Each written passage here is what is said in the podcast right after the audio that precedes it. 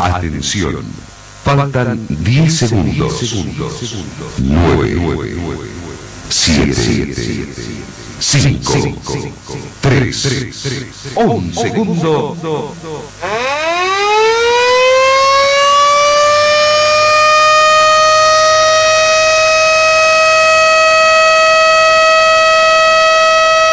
Son las 9 y cuarto. Temperatura 17 grados. Humedad 81%.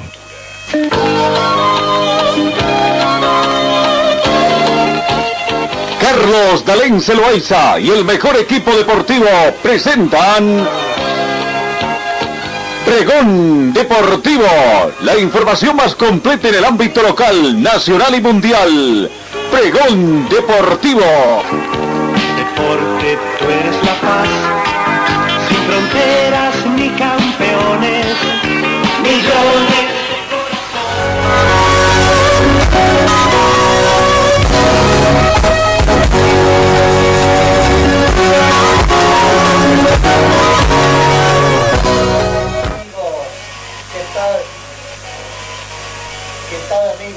están? Tengan ustedes. Amigos, ¿cómo están? Tengan ustedes muy buenos días. Bienvenidos a esta emisión correspondiente a viernes 15 de enero. Cesamos el primer mes de la, el eh, primera quincena, perdón, primera quincena de la gestión 2021 ya en este mes. Hoy día muy importante para el fútbol boliviano y vamos a ver qué es lo que puede acontecer. Incierta la situación del fútbol boliviano en el tema de las licitaciones. Qued- Quedan cuestión de horas, tres horas, un poquito menos más, porque para las 12 del mediodía se estaría develando esta especie de misterio que va a tener el fútbol profesional boliviano. Bienvenidos amigos. 17 grados centígrados la temperatura acá en Cochabamba en este momento, mayormente nublado, amenaza de lluvia también tenemos con una probabilidad de lluvia del 20%. La temperatura mínima registrada el día de hoy fue de 14 grados centígrados. La temperatura máxima estimada para hoy será de 24 grados centígrados humedad relativa del ambiente 81%, tenemos vientos a razón de 8 kilómetros hora con orientación oeste y noroeste. Sensación térmica 17 grados centígrados, va cayendo una lluvia menuda acá en Cochabamba por momentos en diferentes sectores y la precipitación caída en nuestro departamento en las últimas horas llega a 0.6 centímetros. La presión barométrica de 24 hectopascales, muy buena visibilidad horizontal a razón de 10 kilómetros, índice de rayos ultravioleta 3. Cuídese, cuídese pese a que está bastante nublado.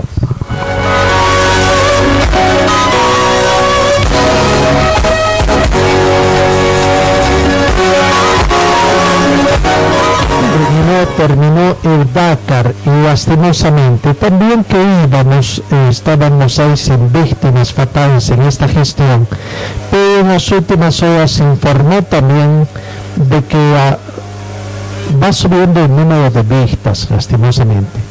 El piloto francés de motos, Pierre Cherpin, falleció en las últimas horas, cinco días después de haber sufrido un traumatismo craneal una caída durante la séptima etapa, con al menos, y con eso llegan a 72 personas que han perdido la vida en este rally, teniendo como años más luctuosos las ediciones de 1986 en que, en que fallecieron siete personas, entre ellas el alma mater de la prueba Pies de Sabín, y en 1988 en la que fa- fallecieron seis personas. La última vista habría sido el piloto de motos holandés Edwin Streiber el 24 de enero del 2020, hace un año, días después de finalizar la prueba en enero del 2020, tras sufrir una caída en la penúltima jornada de la prueba en la que se rompió una vértebra. En la lista de fallecidos se encuentran dos españoles, Tomás Urpi, que seguía algunas etapas de la prueba en 1996, y el piloto José Manuel Pérez, el Carni, como consecuencia de un accidente en el 2005. Entre las víctimas que se ha cobrado Dakar figuran 1979 el joven motociclista Patrick Dodin tras salirse de la pista en Agadez, en Nigeria. En 1981, dos técnicos del equipo Ibeco, Franco Dreta y Andrea Calicipres, en Tamaransat, Argelia.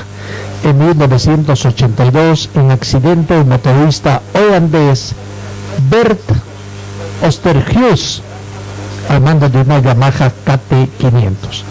En 1983, el motorista francés Sean Pignou al ser atropellado en etapa en Ouagadougou.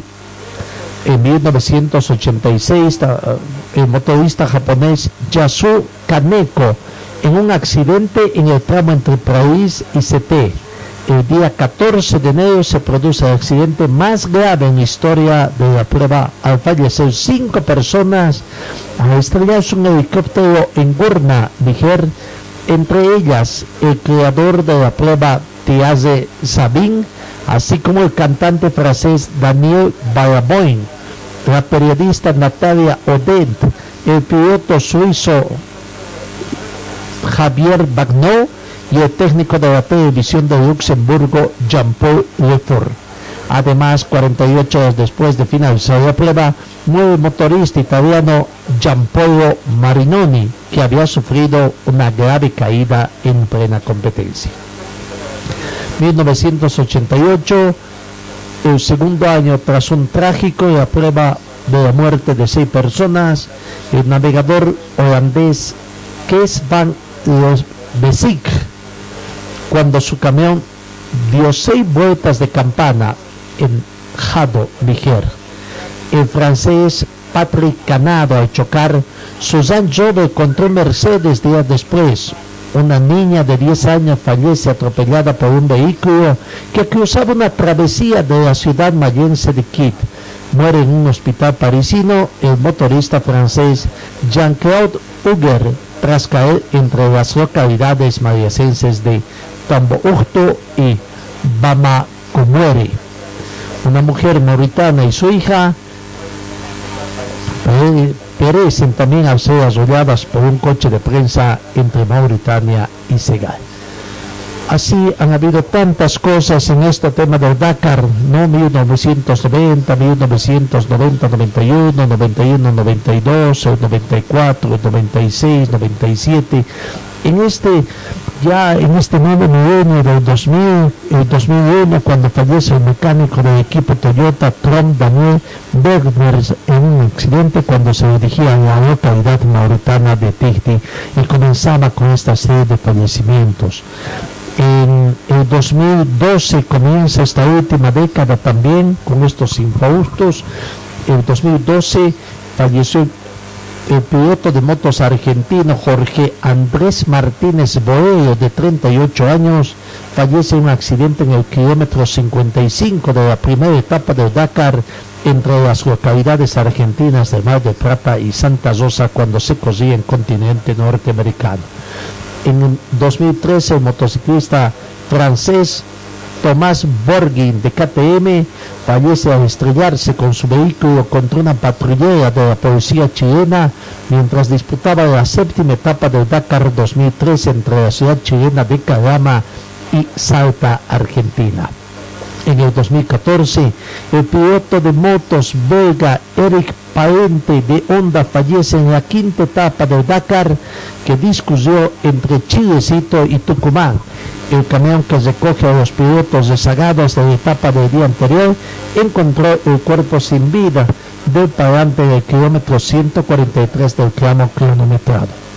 En enero del 2015, el piloto polaco de motos Michel Hernik, de 39 años, falleció durante la tercera etapa del Dakar entre San Juan y Chilecito en el kilómetro 205 de la cuesta de Miranda en la provincia de La Rioja. El año pasado, en el 2020, El 12 de enero, el piloto portugués Paulo González fallece durante la séptima etapa al sufrir un accidente en el kilómetro 263 de la etapa Ziad y Wadi Dawasi. El 24 de enero del año pasado también, días después de finalizar la competencia, falleció en su país el piloto de motos holandés Edwin Streiber como consecuencia de las heridas sufridas en la última jornada de esta competencia disputada el 16 de enero en la que se rompió una vértebra. 14 de enero de 2021, ayer, falleció el piloto francés de motos Pierre Cheprin, cinco días después de sufrir un traumatismo craneal durante la séptima etapa. Murió cuando era trasladado en avión sanitario de Jeddah a Lille, Francia. Lastimosamente falleció el piloto francés y bueno, con ellos suman ya a 79 los fallecidos en el historial de, de, Dakar de estos sensibles fallecimientos.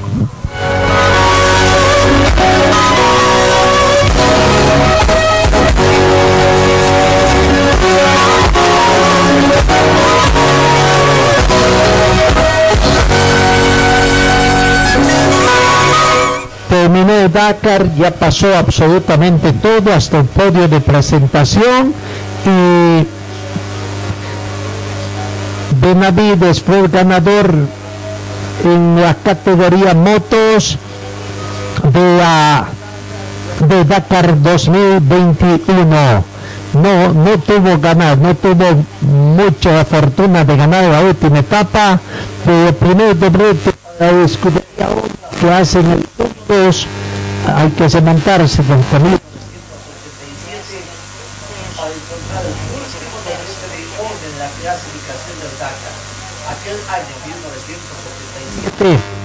Cecil Nebel lograba el título seguido de Eddie Oriol. Franco Pico, todavía presente en la carrera terminada cuarta, se trata de un Dakar histórico por el veloz fabricante. En la etapa de hoy, el ganador fue Frabeck, el norteamericano de Honda, con 2 horas 17 minutos 2 segundos. Segundo quedó el argentino Kevin Benavides, 2 horas 19 minutos 19 segundos. Tercero Wagner, el austriaco de KTM, 2 horas 21 minutos 15 segundos.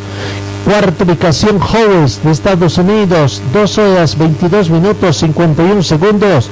Y quinta ubicación Sanders de Austria en KTM, 2 horas 24 minutos 13 segundos.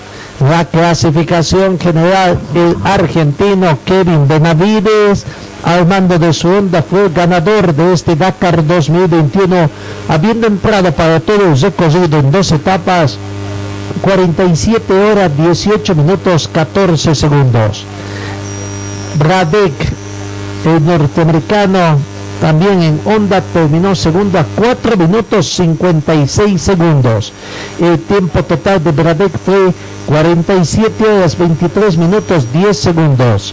Sunderland, el británico de KTM, terminó tercero con 47 horas 34 minutos 11 segundos. Sanders, cuarto, austriaco, eh, Austria de, en KTM, 47 horas 57 minutos 6 segundos. Y quinto, Howers, el norteamericano también de KTM, 48 horas 10 minutos 47 segundos.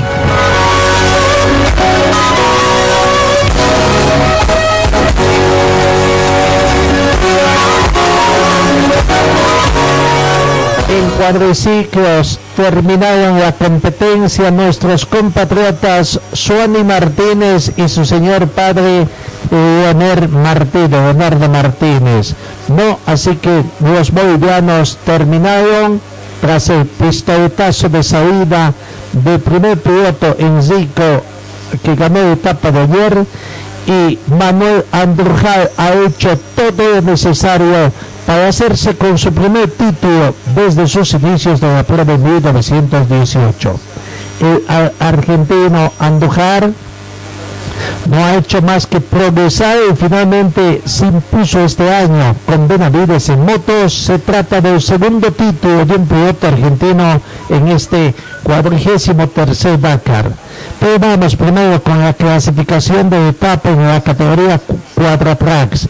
Primero quedó el norteamericano Copetti con 3 horas 11 minutos 30 segundos. Segunda ubicación para el ganador, para el campeón de Dakar, el argentino Andujar, que fue controlando prácticamente la competencia entre 3 horas 11 minutos 53 segundos. Quedó a 23 segundos del ganador Copetti. Tercera ubicación, Wisniewski el polaco de Yamaha, 3 horas 13 minutos 55 segundos. Cuarta ubicación, Kubiena, el checoslovaco, 3 horas 16 minutos 41 segundos. Y quinta ubicación en etapa, Tazijo, Tazizo, el argentino en Yamaha, 3 horas 19 minutos 10 segundos. Hay que indicar de que todos los pilotos, 11, eh, eh, 10 pilotos cosen en Yamaha, ¿no? Y los dos bolivianos simplemente son Martínez y Leonardo Martínez cosen en Canap. 12 máquinas terminaron esta competencia en Cuadratrax, en etapa. Precisamente en el puesto 11 quedó Suami Martínez, habiendo entrado 4 horas 15 minutos 50 segundos. Retraso en etapa con relación al ganador Copetti, 1 hora 4 minutos 20 segundos y en el puesto 12 terminó su señor padre Eduardo Martínez con 4 horas 32 minutos 4 segundos. 16 minutos 16 segundos más que su hija. Con relación al puntero, 1 hora 20 minutos 34 segundos. Eso en la clasificación de etapa. Vamos en cuadriciclos, la clasificación final. El argentino Andujar el ganador de Dakar en Quadratrax, habiendo totalizado para las dos etapas 60 horas 28 minutos 29 segundos. El chileno Enzico terminó segundo a 33 minutos 44 segundos. decir en un tiempo total de 61 horas 2 minutos 13 segundos. Copetti norteamericano, tercer lugar, 63 horas, 29 minutos, 27 segundos. Cuarto, Kisnieski, con 67 horas, 18 minutos, 34 segundos. Quinta ubicación, Cubiena, 67 horas, 40 minutos, 14 segundos. Sexto quedó Dutour de Francia. Séptimo, Francois de Lituania octavo Carrizo argentino, noveno Vinchut de España, décimo terminó en el top ten de los cuadriciclos la boliviana Suami Martínez con un total de 89 horas 14 minutos 54 segundos. Logró penalizar durante todas estas dos etapas 4 horas 59 minutos, casi 5 horas de penalización su padre Leonardo Martínez terminó en el puesto 11 con 92 horas. 0, minutos 29 segundos. Sufrió unas penalizaciones de 4 horas 24 minutos a lo largo de estas dos etapas. Eso terminó entonces la competencia en cuadriciclos. Alegría que en Bolivia terminaron, no pudieron terminar en mejores ubicaciones, pero uno comprende la situación, ¿no? Hay que estar en los zapatos de los corredores. Felicidades a la dupla Martínez, integrantes del Team Martínez, por este esfuerzo que hicieron y dejar también en alto el nombre de nuestro país.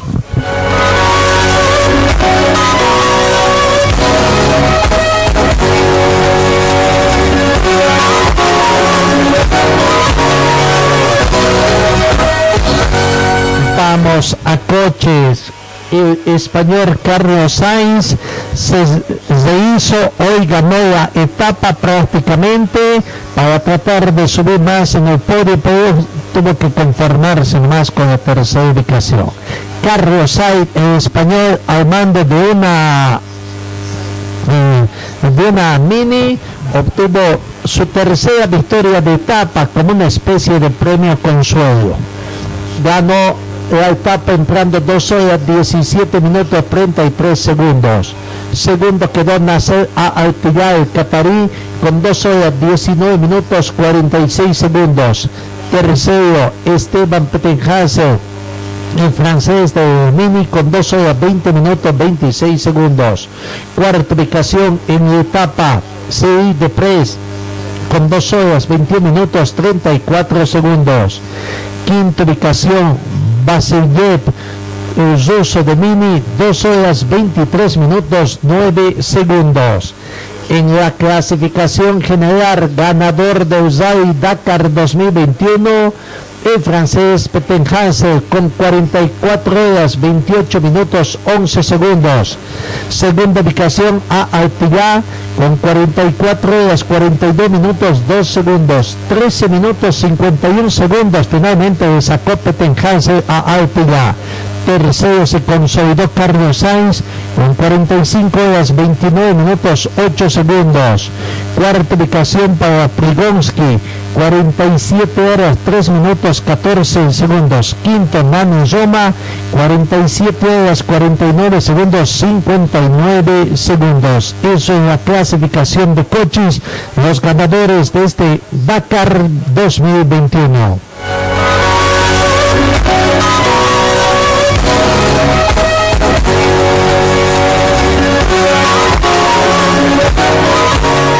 En la categoría de coches ligeros. Ganador Mick, el británico, con 2 horas 41 minutos 11 segundos. Segunda ubicación para Baré, brasileño, 2 horas 44 minutos 26 segundos. Tercer polaco Goxal con 2 horas 45 minutos 8 segundos. Cuarta ubicación Baut de Francia, 2 horas 45 minutos 54 segundos. Y quinta ubicación Quintero de Estados Unidos, 2 horas 47 minutos 15 segundos. ¿Qué pasó con el chileno López eh? Eh, quedó, ¿en qué puesto terminó? En el puesto 11, el Chaleco López Contardo con 2 horas 53 minutos 41 segundos, quedó a 12 minutos 30 segundos de Merkel ganador, pero bueno, él tenía que controlar a otra persona, a otra piloto, a Jones precisamente tenía que controlar, y el piloto Jones terminó el puesto 9 con 2 horas 51 minutos 18 segundos, ¿no? Eh, y, con relación a 2 horas, decía muchos, 2 horas 51 minutos 18 segundos, 2 horas 53 minutos 41 segundos, prácticamente a 2 minutos 29 segundos. Descontó Jones a Chaleco López que fue controlando la competencia para ganar la, el Dakar 2021. El chileno Chaleco López entonces fue el ganador del Dakar en la categoría coches ligeros con 53 horas 41 minutos 2 segundos. Segundo quedó el norteamericano Jones con 53 horas 58 minutos 25 segundos. 17 minutos 23 segundos fue la diferencia final de el chileno López al norteamericano Jones. Tom Sala, el polonés, en pro 54 horas 32 minutos 55 segundos. Cuarto Goxal, 54 horas 55 minutos. Y quinta ubicación Barrera, el brasileño, 55 minutos 8 segundos 7 décimas. Clasificación final entonces en coches ligeros en el Dakar 2021. Nos queda simplemente una etapa o una categoría.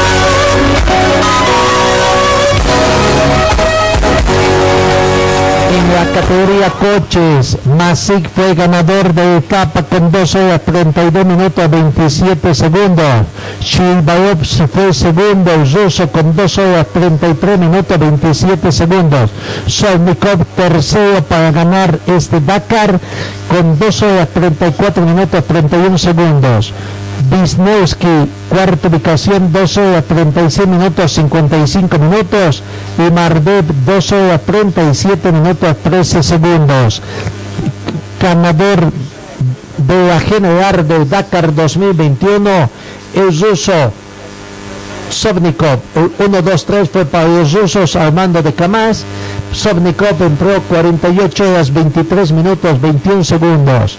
Segunda ubicación para Chi Bayop con 49 horas 2 minutos 59 segundos. 39 minutos 38 segundos fue la diferencia del primero al segundo de Sobnikov a Chibayov. Tercera ubicación Mardev, el con 49 horas 37 minutos 56 segundos. Cuarta ubicación Masivo checoslovaco que Nideco con 50 horas 9 minutos 12 segundos. Y quinta ubicación Price también el checoslovaco que en Praga con 50 horas 23 minutos 52 segundos. Terminó la competencia entonces, eh, todos felices. Los pilotos españoles terminaron con detos este Dakar.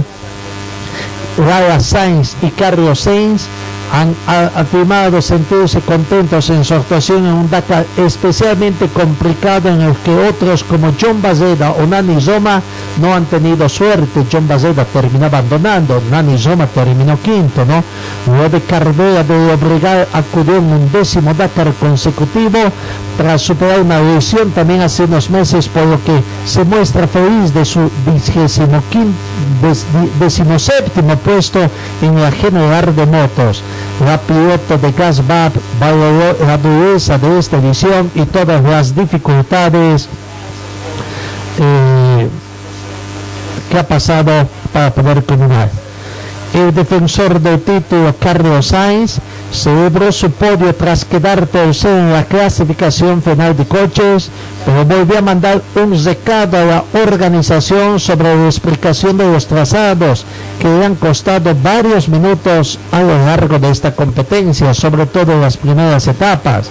El ganador de la última etapa consideró que no puede estar plenamente satisfecho con su rendimiento, aunque felicitó a su compañero de equipo Stefan Pettenhansen por la victoria el resultado no es el que quería. Estoy contento por el podio, pero no podemos estar 100% satisfechos, ni con el trabajo que hicimos Lucas y yo. Estoy contento por el equipo, contento por Estefan, por eso se llama Monsieur Dakar, que ha hecho un rally fantástico y se merece la victoria final de Carlos. En cuanto a su opinión sobre los trazados de las etapas, Sainz se lamentó de que el libro de ruta de este año no era nada fácil de entender. De hecho, él mismo se perdió en más de una ocasión, lo que le pasó factura en los tiempos. Hemos pagado por ello. No se puede ganar el Dakar así. El libro de ruta es difícil de interpretar estaba hecho para pillar a los copilotos, no para hacerles la vida fácil. De esta carrera no puede haber todos los días todo el mundo perdiéndose. No tiene sentido. Es un poco lotería, por eso ya juegas la lotería en Navidad, en España, no en enero, opinó. Bueno, así terminó el Dakar entonces, pues, españoles, con esas recomendaciones. Y simplemente, si podemos ver el historial 2021, quienes han ganado. Eh, Kevin Benavides, ganador en motos, 47 horas, 18 minutos, 14 segundos. En eh, original Baimoto, la categoría ganador Arenas Nincas con 55 horas, 4 minutos, 23 segundos. En cuadriciclos, el ganador fue Manuel Andujar, 60 horas, 28 minutos, 59, 29 segundos, los que entran a la historia. En coches, Esteban Fettenhauser, 44 horas 28 minutos 11 segundos. En vehículos ligeros, Francisco Chaveco López Contardo, 53 horas 41 minutos 2 segundos. En la categoría SSB también fue ganador Francisco López Contardo, aparte de ganar todas las categorías de coches ligeros, con su tiempo de 53 horas 41 minutos 2 segundos en camiones Dimitri Sovnikov 48 horas 23 minutos 21 segundos. Y en la categoría clásicos eh, Mark Doughton con 961 puntos fue el ganador entonces de todas las categorías prácticamente no todas las clasificaciones que se han dado. Eh, prácticamente motos eh, cuadriciclos, coches, los vehículos ligeros en toda la categoría que se han dado en esta situación. En el tema de abandonos, veamos a ver cuántos abandonos se dieron a lo largo de esta categoría que tuvo más o menos en etapa 1 tres abandonos eh, y alguna situación pero al final eh, creo que hay que lamentar los abandonos de Richard González, el francés, eh, de Marc Reindós, de Patrick Prot, de Herbert Toscano, en fin, de Maurice van der Helden, eh, en sí otros pilotos también de Eric Martínez, el francés también, que eh, en motos en la cuarta etapa, en fin, eh, y otras eh, tantas, este, varios abandonos que se dieron durante esta etapa. Terminó entonces el Rally Dakar 2021, no con muchas satisfacciones que se dieron en esta, esta vez. Sebastián Loeb también, recordemos, abandonó en la etapa número 8 junto a su copiloto Elena Daniel. Eh, de las bajas sentidas también en esta versión del Dakar. Eh, bueno, y, así podemos ir repasando Toby Price también en moto que tuvo prácticamente eh, una mm, baja también en la etapa número 9 cuando estaba haciendo también importantes cuestiones de, eh, de Argentina en Cuadratrax Nicolás Cabrillazo que estaba liderando también la competencia y terminó perdiendo o abandonando también. La de Vazeda Sport motos en etapa número 11, también la ah, baja sensible que se ha tenido.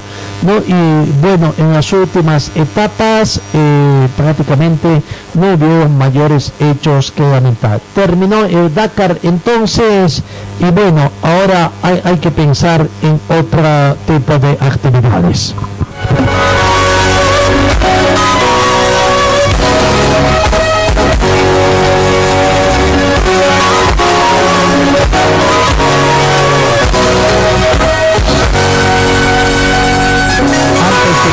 Automovilismo habíamos indicado de que había competencia de motociclismo el día de mañana en Quintanilla.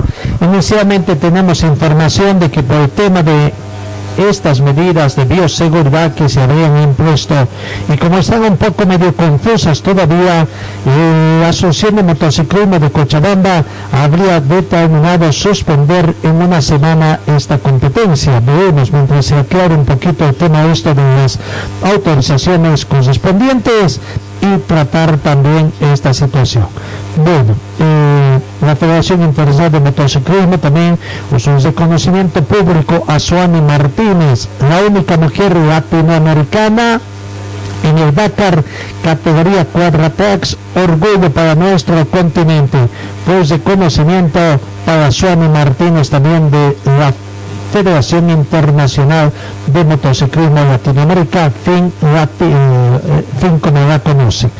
Eh, en el tema del automovilismo nacional nos llamó la atención, primero muy poca información que se brindó sobre el tema de lo que aconteció eh, en el tema de elecciones. Teníamos alguna información que estábamos queriendo corroborar, teníamos nosotros conocimientos que en días pasados hubieron reuniones técnicas al interior de la federación para tratar de ver también el tema de categorías y que esto forma parte habitual del calendario inicial también de seis de, de gestión y calendario, porque esto fue en diciembre estas reuniones. Y nos dijeron, bueno, se presentó un solo frente y nos, nos dieron a entender que ya hubo la elección. Sin embargo, había un comité eh, electoral conformado por el señor, eh, ¿cómo se llamaba? Boris Muñoz, Boris Muñoz, que aparentemente no le dio la cobertura suficiente, ¿qué pasó? O no encontró los canales suficientes para hacer la difusión. Pero de acuerdo a la convocatoria que había emitido el Comité Electoral de la Federación Boliviana de Automovilismo, para el tema de elecciones tenía que elegirse al presidente, al vicepresidente, al presidente de la Comisión Deportiva e inspector general y eran las asociaciones las responsables de habilitar un recinto o recabar de manera habitual los votos. Ayer, jueves 14, debieron efectuar las elecciones entre las 9 de la mañana y las 5 de la tarde, de 9 a 17 horas. La única fórmula, bueno, la única fórmula presentada fue eh, el señor eh, encabezado por el señor Orlando Quereana, que iba la elección. Y se había hecho conocer también la cantidad de pilotos que estaban eh, habilitados para meter su voto y que eran todos los socios que obtuvieron su licencia 2020, siendo en total a nivel nacional 333 pilotos, hablemos así, habilitados en todo el país. La novedad es que la Asociación de Pando también se constituye a partir de este 2021 como nuevo miembro de la Federación Boliviana de Automovilismo, ¿no? bien, bueno, 333, Santa Cruz creo que fue la que más pilotos tuvo habilitados en la gestión 2020, donde hubo mayor actividad. La Paz, que sepamos, 28, Cochabamba, 33, pocos pilotos, pero la modalidad en el caso cochabambino eh, es que no hubo, no hubo presencia, o sea, aparentemente se agregó una página virtual. Eh, no sé, se, se, pasó toda la información concreta, todo, que se pasó el link, pero no sé si se hizo la explicación como debería ser. No sé si se comunicó quiénes eran realmente la lista de, pilotos habilitados, quienes habían sacado su licencia, entre pilotos, navegantes y también pilotos de karting. Y bueno, eh, estaba previsto de que una vez que se dediquen los votos, se dé a conocer al candidato ganador y que sería el propio presidente del comité el señor Boris Muñoz, quien va a posesionar al nuevo presidente de la Federación Boliviana de Autorismo en fecha de terminarse en acuerdo con la fórmula ganadora. Pero lo que llama la atención es que, pese a esta situación de no hay mayor información de, lo que aconteció, si fue normal este. Alguna información escueta que hemos podido, por ejemplo, en La Paz nadie nos pudo dar información de qué pasó con esos 28 pilotos que estaban habilitados para votar por la fórmula, la única fórmula que se presentó, Orlando Rosales para presidente de Potosí, vicepresidente Yamil Segovia González de Tarija, director general eh, de la Comisión Deportiva Nacional, Zona Puch Sandoval, también de Potosí, inspector deportivo Manuel Lozano de Cochabamba, aunque no sé si fue por Cochabamba, por Chuquisaca, y de la Comisión Técnica Rolando Arancibia también, un, de, de, Chuquisaca, sea la fórmula que había sido habilitada. Pero repito, aquí en Cochabamba me dicen de que no hubo pilotos que se hayan presentado a votar a través de la plataforma virtual esto eh, no es un informe oficial, sino extraoficial información que tenemos por comentarios que habrían recibido. Lastimosamente en Cochabamba, el único voceo, otra información que recibimos, que los únicos voceos para la información eran los presidentes de las asociaciones departamentales. Pero aquí en Cochabamba, el presidente Johnny Basientos, presidente de la Asociación Departamental de Turismo y Karting de Cochabamba, es brilla prácticamente por su ausencia no sé si le tiene un miedo total a la prensa, pero no quiere atender a la prensa, no quiere brindar ninguna información. uno de sus voceros es el señor Manuel Lozano, pero él no podría haber sido parte informante de esta situación porque había sido sino además pues y parte, ¿no? Creo que fue un poco responsable además de habilitar todo el sistema virtual, de conseguir todo el sistema virtual siendo así candidato, así que no sé, nos llama eso la atención esas otras situaciones. Otra información extraoficial es que de Potosí no pudimos conseguir información, de Tarija tampoco, de Chuquisaca una información extraoficial también, fue otro de los departamentos que tuvo más de 100 votantes, o más de 100 pilotos habilitados para la votación, pilotos con licencia de la gestión 2020 pero la información que tenemos es que aparentemente los votos blancos habrían ganado a la única fórmula que se habría presentado. Que hubo votación para la fórmula que presentó, sí, no nos bien precisado que parece que no pasaba más del 20% de los votantes, pero habría una mayoría de votos blancos, y no se pregunta entonces, ausentismo en Cochabamba, que se sabe, ausentismo en La Paz y otras ciudades. Ganó los blancos en, en Chuquisaca, en Potosí no sabemos cómo habría sido, tampoco no pudimos conseguir, siendo oriundo de Potosí el candidato a la elección, el señor este.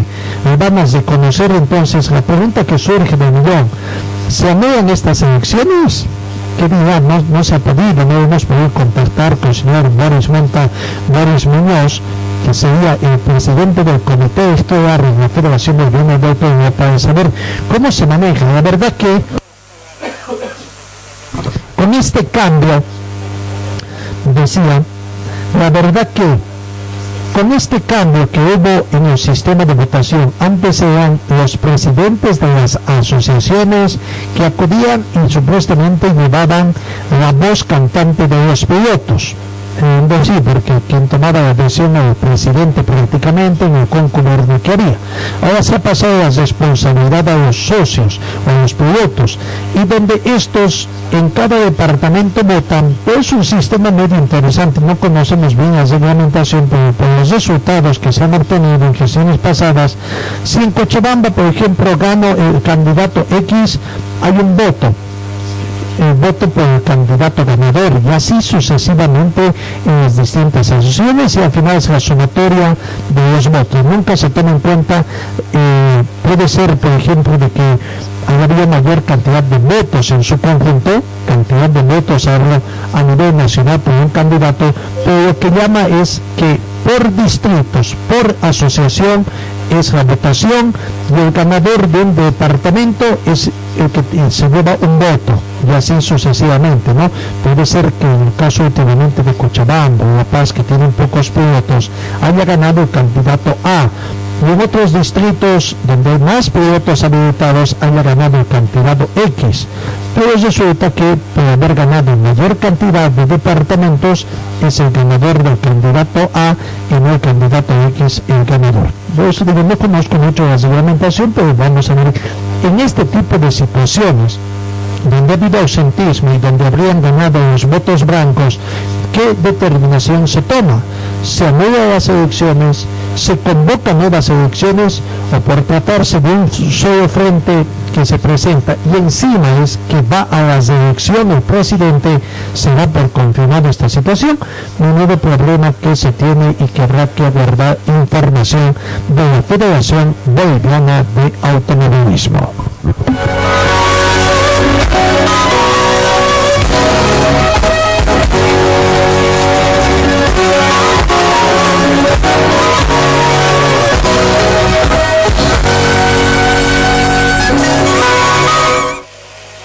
En el panorama internacional, la información que nos llega de España es que en forma oficial atrasada las elecciones del Barcelona del 24 de enero.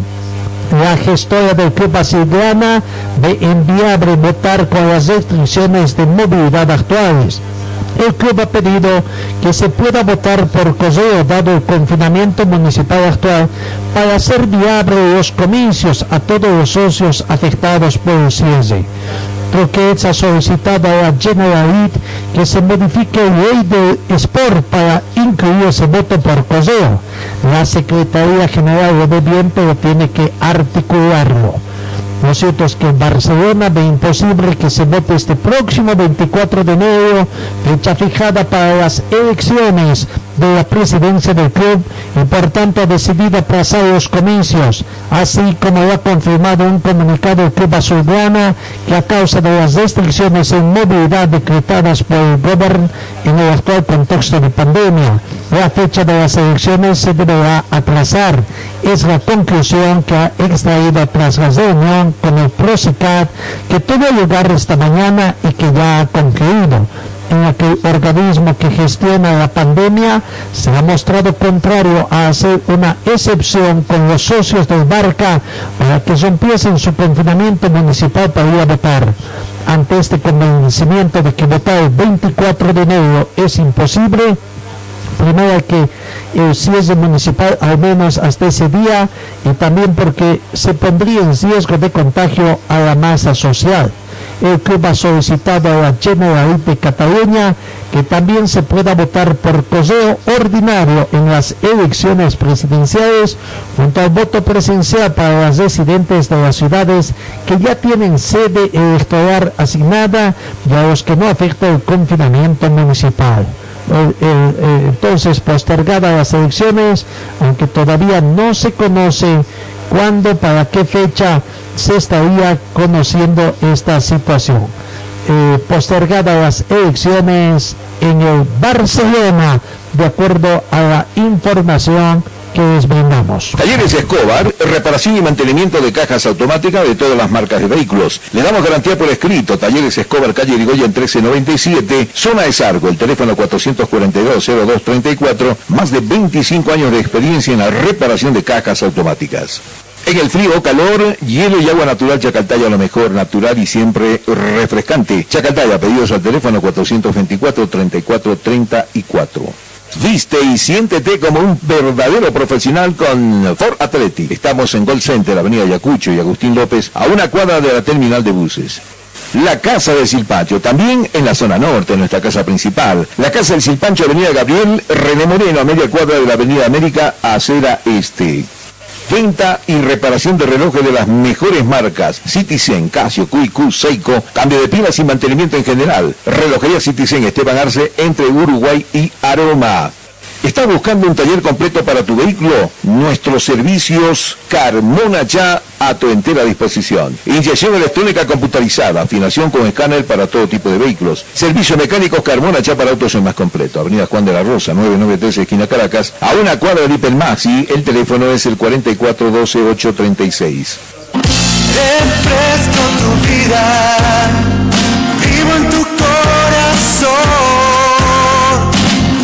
el sol te está quemando, cantamos nuestra canción. Du, du, du, da, da, da, da. Estoy donde tú estás.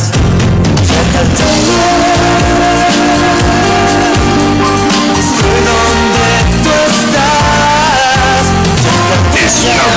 Tú estás. BC es la marca deportiva del Club Aurora. Puedes encontrar en nuestro shopping la polera oficial del equipo del pueblo.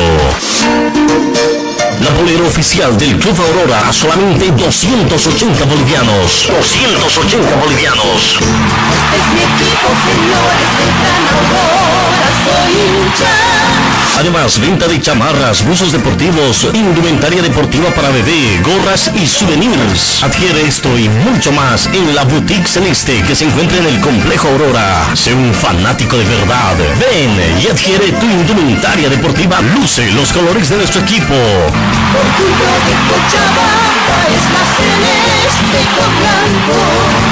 Dirección Circuito Bolivia frente al Country Club. Teléfono 657-60987. Forte Athletic es la marca deportiva que viste a los equipos cochabambinos. Siéntete y viste como un profesional con Forte. En Forte te ofrecemos calidad, tecnología y sobre todo prendas de verdad. Y es que nuestros años de experiencia hablan por sí solos. Somos líderes en la confección de ropa deportiva e institucional, tratada con los más altos estándares de calidad, diseños exclusivos y tecnología de vanguardia. Visítanos en Gold Center, Avenida Ayacucho y calle Agustín López, una cuadra al sur de la terminal de buses, primer piso, local 103. Celular 707-22322. Facebook, Forte Athletic. Señor, señora, deje la limpieza y lavado de su ropa delicada en manos de especialistas. Limpieza de ropa Olimpia. Limpieza en seco y vapor. Servicio especial para hoteles y restaurantes. Limpieza y lavado de ropa Olimpia. Avenida Juan de la Rosa, número 765, a pocos pasos de la Avenida Carlos Medinaceli. Limpieza y lavado de ropa Olimpia. ¡Qué calidad de limpieza!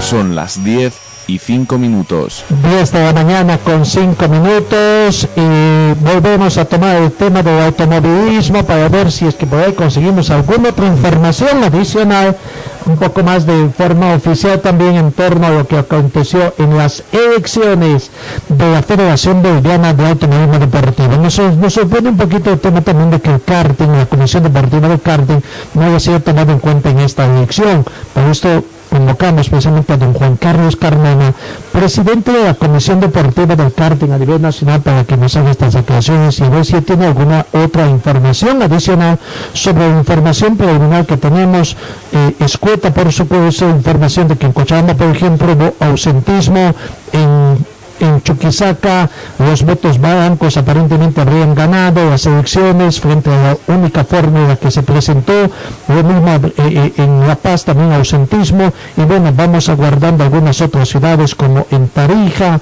en Potosí, en Oruro, que no contamos. Y la sorpresa para nosotros fue que Pando, Pando también ya está integrada al interior de la Federación Boliviana de Autorismo, por lo que crece prácticamente en la familia. Ya son ocho asociaciones las que están integradas al interior de la Federación Boliviana de Automovilismo Deportivo, quedando simplemente Beni como única, como único departamento todavía sin asociación de deporte tuerca de automovilismo. ¿Qué tal Juan Carlos? ¿Cómo está usted? Muy buena- buenos días. Buenos días, Gastón. Un saludo a todos los escuchas y aquí estamos para aclarar todas tus dudas. Esas dudas. Primero, la sorpresa, ayer eh, se realizó las elecciones. ¿Qué información tiene usted en el tema? ¿Cuántos pilotos de la asociación a la que pertenece también de Sacaba, la Acción de Automóviles y Karting de Sacaba, está, eh, estuvieron habilitados para poder efectuar la votación aquí en el departamento de Cochabamba? Bueno, nosotros eh, hab- habilitamos mediante la plataforma eh, las elecciones por la asociación de Sacaba, del cual nosotros tenemos 13 licencias emitidas en la gestión, en el cual se presentaron nueve, nueve, nueve personas mediante la plataforma Zoom, las cuales hicieron seis votos a favor, tres, tres en blanco, y esa, esa acta ya se mandó a la Federación Boliviana de Automovilismo para que pueda hacer la, el cómputo final y también eh, informarles de que al ser miembros del parte del directorio de la federación, eh, las asociaciones están haciendo llegar sus sus actas oficiales del día de ayer, teniendo en cuenta de que, como tú has dicho, hay un ausentismo importante porque, bueno, por uno por la situación y dos porque es un día común y corriente de trabajo, el cual ahora y la el momento para hacer la votación no ha sido el mejor.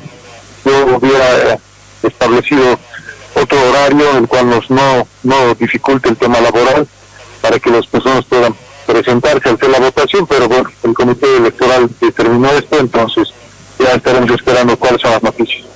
Gracias Juan Carlos. Ahora, pues me queda una duda, esa información que, que me brinda de nueve votantes en Cochabamba. ¿Es de, del karting exclusivamente de esa votación o de todo el departamento de Cochabamba? De seis votantes a favor y tres en, con, tres en blanco. Eso es, eso es de la asociación karting de Sacaba que pertenece a la Comisión Nacional de Karting. Eh, según convocatoria este año eh, del Comité Electoral, todos los pilotos, tanto de karting y automovilismo que tuviesen licencia de la gestión 2020 estaban habilitados para la votación. Entonces, eh, por eso es que nosotros tenemos una votación independiente a la de la Asociación Departamental de Automovilismo. Ah, perfecto, gracias con esa aclaración. O sea que ustedes recepcionaron esos votos y ya hicieron conocer la planilla. Eh, por otro lado, es la Asociación Departamental de Automovilismo y Karting de, de, de Cochabamba, cuya cabeza se encuentra don Johnny Macientos, los responsables de eh, juntar los votos, digamos así, de Amaki y de Adeco. Eh, ¿Estoy en lo correcto? Exacto, de Amaki de Adeco, y si alguno eh, de sacado hubiese sacado licencia deportiva de automovilismo también, pero no fue el caso de esta gestión. Por lo tanto, entonces, bueno, una, cosa es el tema de ausentismo, ¿no? Pero ya aquí en Cochabamba tendríamos que decir de que con la votación, con la votación de Sacaba, hay voto ganador para la fórmula que se ha presentado. y juntos por el automovilismo a la cabeza de Orlando Carrera tendría el apoyo bueno, así de los cartistas cochabambinos y claro que nosotros al ser independientes como Comisión Nacional nosotros elegimos nuestras propias autoridades, eso se va a determinar en el Congreso que se lo va a lanzar en unos 15 días, entonces esperaremos eso, Gastón. Perfecto. En el tema del karting, que se queda, quedó, pen- quedó pendiente un poco, nos llegó las informaciones un poco de la primera manga simplemente. Después creo que se centralizó en el departamento de prensa de, de, de Federación Boliviana de Automovilismo y con grandes titulares y bombantes decía campeones nacionales, ya hay campeones nacionales, pero nunca se podía conocer la nómina de los campeones nacionales de la competencia de karting. No sé si usted nos puede proporcionar esa información, por una parte, y qué acuerdos quedaron en las reuniones que hubo el kartismo nacional, tomando en cuenta también que había la posibilidad de que se determine una elección o convocatoria de elecciones o una, eh, como quien dice, voto de aplauso para una elección directa. ¿Qué aconteció finalmente en estos dos aspectos, Juan Carlos? Bueno, Gastón, se quedó que nosotros vamos a, en el primer lugar, que la carrera, la única carrera que se, que se realizó en la gestión, que fue el- la inauguración del cartódromo de Tarapal en Potosí, eh, fue la única carrera nacional, la cual determinó que se proclamen los campeones nacionales, que mira un descuido nuestro no haber hecho conocer, pero el departamento de prensa de la federación estaba a cargo de esto, para hacer conocer quiénes son los ganadores y todos los participantes de esta competencia y también se determinó que se va a llamar a un Congreso Nacional para determinar si es que sigue la nueva directiva del karting o vamos a hacer una, elección. Todo depende de qué, de qué determinen las asociaciones. Son seis asociaciones que están presentes en la Comisión Nacional de Karting para ver, eh, uno, si sigue la directiva y dos, qué tipo de campeonato va a la siguiente gestión. Vamos a esperar cuáles son las determinaciones que nos dan las autoridades para ver si se puede realizar deporte la gestión presente. Pero queda pendiente entonces, ¿no? Queda en sección. Sí, en el tema del departamento de prensa le doy mucha cobertura, pero al acto mismo de inauguración, de las características del terreno, la cantidad de participantes, pero de los resultados, no sé si les faltó tiempo o les faltó página para hacer la publicación correspondiente, ¿ah? o estaban esperando que lleguen los resultados para adjuntar, pero nunca llegó esa información en tanto a los ganadores. Ustedes más que independientes, tendría que decir, el cartismo son autónomos, forman parte de la Federación Boliviana de Automovilismo, son autónomos, por lo tanto van a determinar todo su accionar. El tema de, la- de, de- de la parte del aspecto técnico, el tema del calendario y el tema también de la elección de sus autoridades. ¿Hay alguna fecha tentativa que para, que hacer estas consultas, estas reuniones preliminares? Se, se que en 15 días vamos a llamar al Congreso Superior para determinar eh, cuáles van a ser las medidas de este año y aclarar que nosotros pertenecemos eh, a la Federación Boliviana por esta gestión, tenemos que revalidar el convenio y ver qué, cuáles son las eh, ofertas que nos tiene la Federación esta temporada, ¿no? Para esta gestión, para ver si nosotros eh, seguimos perteneciendo a la Federación o también podemos tomar otro rumbo, como ya decimos anteriores gestiones, de irnos afiliarnos al Automóvil Club Boliviano. Aunque en el todo Automóvil Club Boliviano hay algunas divergencias también por el tema a nivel nacional, ¿no? En Cochabamba creo que andan, pero eh, no andan muy apegados al tema del turismo, excepto el apoyo logístico que pueden brindar, aunque en estos últimos tiempos con algunas restricciones también. Exacto, tú has dicho la palabra clave, Gastón. Eh, la cosa es, eh, como quien dice, quién nos da mejores puestos para el karting a nivel nacional, porque hemos estado un poquito descuidados las últimas gestiones, si bien hay presupuestos, pero que no los hemos podido ver ni, ni plasmar, entonces estamos viendo eso para ver que pueden beneficiarse todos los kartistas a nivel nacional, ¿no? En el tema de infraestructura cochabambina, ¿cómo andamos? ¿Cómo anda el escenario, Juan Carlos, Araucaria? Bueno, Gastón, tú conoces más que nadie que nuestro cartódromo, lo que se puede como dirigente, se está llamando, pero ya tenemos una pista un poco deteriorada. Esperemos que las nuevas autoridades den una pequeña mano como para poder eh, reasfaltar el cartódromo y poder así tener una pista que esté en buenas condiciones. esta época de lluvias está bastante crecida con relación a otros años, ¿no? Me imagino que el tema del verdor también está creciendo rápidamente y bueno, esperemos de que la humedad no esté deteriorando más en la carpeta asfáltica.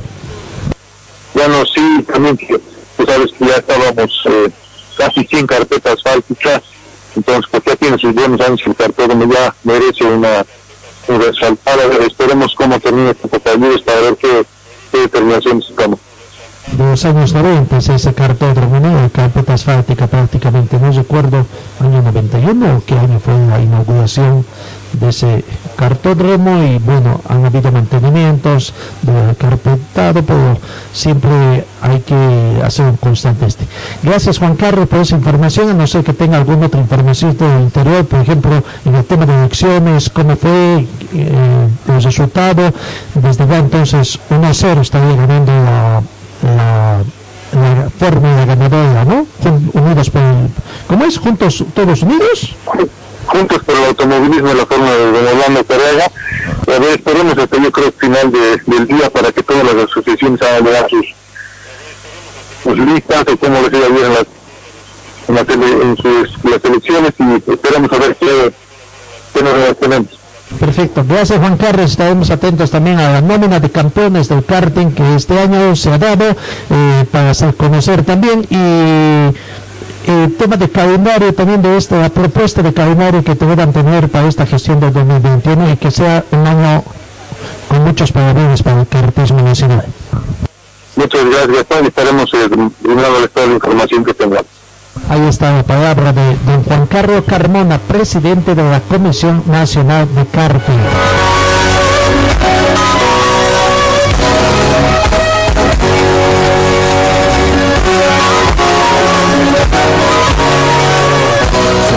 10 y 16 minutos. En el tema del fútbol mundial, en la FIFA se informa de que hay reducción para este mundial de fútbol del campeonato de la Copa Mundial de Clubes de la FIFA Qatar 2020 que arrancaría este primero de febrero.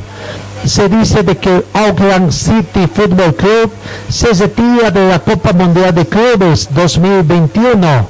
El Auckland City Football Club ha comunicado hoy viernes 15 de enero a la FIFA que a causa de la pandemia del coronavirus y la cuarentena obligatoria establecida por las autoridades neozelandesas, no, se, no será posible participar de la Copa Mundial de Clubes de la FIFA 2020. Durante los últimos días, la FIFA ha estado en contacto permanente con este club, con la Federación Neozelandesa de Fútbol y con la Federación de Oceanía de Fútbol, la OFC. No obstante, las medidas establecidas por las autoridades de Nueva Zelanda, aislamiento y cuarentena, prevalecen todas las estipulaciones de la FIFA en materia, por lo que ha sido imposible encontrar una solución satisfactoria. La FIFA en colaboración con las autoridades cataríes, pondrán en práctica un exhaustivo protocolo sanitario y de seguridad con el que garantizar la salvaguarda de la salud y la seguridad de todas y cada una de las personas involucradas en este torneo. Consecuencia de la retirada del Auckland City, disputarán la Copa Mundial de Clubes de la FIFA 2020, el Al Duhal SC, el Al Ali SC, el Bayern de Múnich, el Ulsan Hyundai Football Club, el Tigres y el campeón de la Comenbol Libertadores, que será un equipo brasileño, cuya final tendrá lugar el próximo 30 de enero. El torneo deja de contar con la en la primera ronda, por lo que Al se estrenará en la segunda ronda. Aparte de esta modificación, el formato de competiciones permanece inalterado. El sorteo que establecerá los emparejamientos se celebrará en Zurich a las 16 horas hora de allá de Oceanía del próximo 19 de enero. 19 de enero entonces se va a usar eh, tema de establecimientos no sé al final para qué es este sorteo si creo que ya está casi todo definido también y los del viejo continente, los de UEFA y de la Commonwealth son los que ingresan en la parte final.